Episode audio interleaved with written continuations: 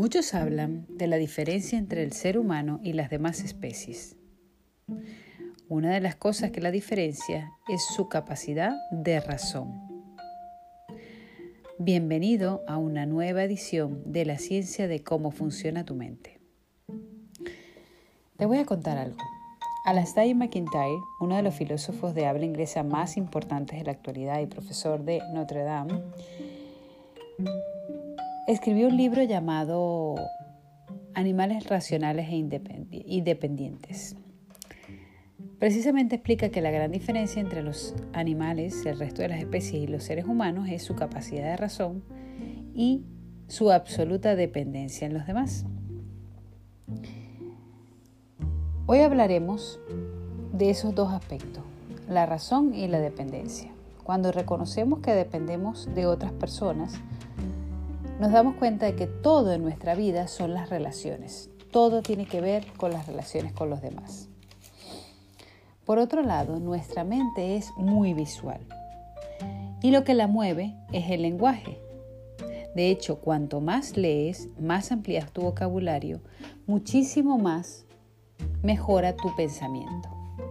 Si te pido que pienses en una persona, la imaginas. Pero lo que hace que tú actives en tu pensamiento esa persona es mi voz, que te ha dicho unas palabras. La vibración de mi voz te hace una llamada. Estos días hemos estado hablando sobre cómo afecta el consciente y el inconsciente, cómo funciona nuestro pensamiento. Nuestro cerebro, nuestro cuerpo, perdón, siempre está transformado, siempre está tocado por nuestras facultades mentales. Como te explicaba en los primeros días, nosotros tenemos una mente consciente y una mente subconsciente, o lo que se llama una mente objetiva y una mente subjetiva.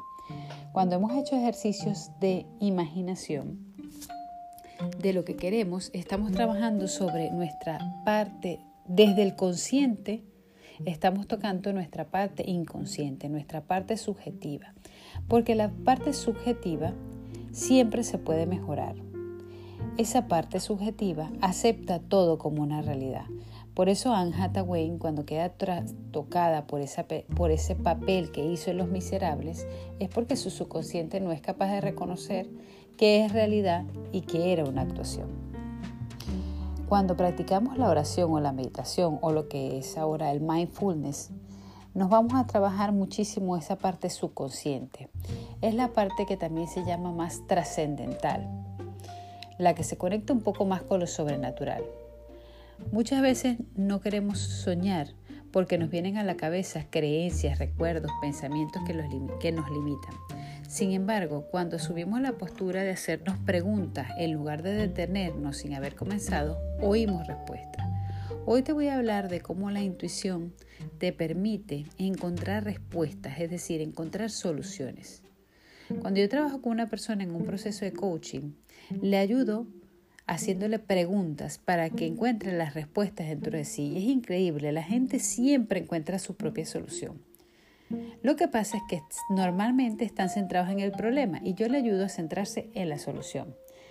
Cuando las personas practican la oración o se sientan a hacer ejercicios espirituales y meditación, encuentran muchas respuestas allí, no en el consciente, sino en el subconsciente, en el silencio, cuando se detienen a oír en lugar de hablar. Si no callamos, nunca podemos oír nuestras propias respuestas, así que detente y oye. Nosotros tenemos grandes respuestas dentro, pero no paramos de hablarnos, de organizar, de hacer listas, recordatorio, de darle vueltas a las cosas. Tenemos que practicar el hacernos preguntas y oír respuestas en silencio. Porque en la mayoría de los casos nosotros tenemos las respuestas adecuadas. Algunos le llaman una corazonada, otros le llaman un sexto sentido. Goleman le llama el punto ciego. Pero a la final es la intuición. Aprender a usar la intuición y oírla de manera adecuada nos ayuda a comunicarnos mejor con nuestra mente.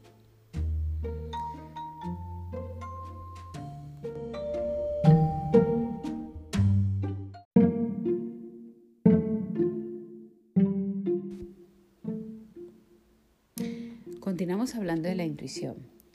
Para Daniel Siegel, el, el psiquiatra, el pensamiento esencial es el que es capaz de integrar todas las facultades de nuestra mente. Una de esas facultades es la intuición, porque la intuición nos ayuda a tomar decisiones sabias.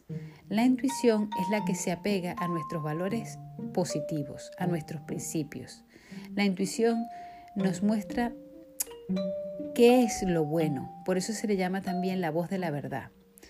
Daniel Siegel habla de que tenemos que hacer un tiempo interior.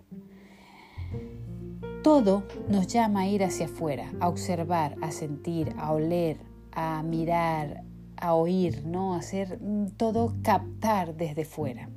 Pero Daniel Siegel nos dice que tenemos que hacer una parada en el día de un minuto, 10, 20, 60 o incluso a veces dedicar un fin de semana a tener tiempo interior. O podría ser 10 veces al día un minuto. Pero tenemos que detenernos a respirar, a hacer silencio y a ser conscientes de lo que pensamos y lo que sentimos. Puede ser con mindfulness, puede ser con la oración, puede ser con unos ejercicios de silencio o de meditación. Porque con eso reconocemos nuestros mapas mentales. Cuando nuestros mapas mentales son un caos, eso se ve tras, se, se traduce, se trasluce en nuestra vida.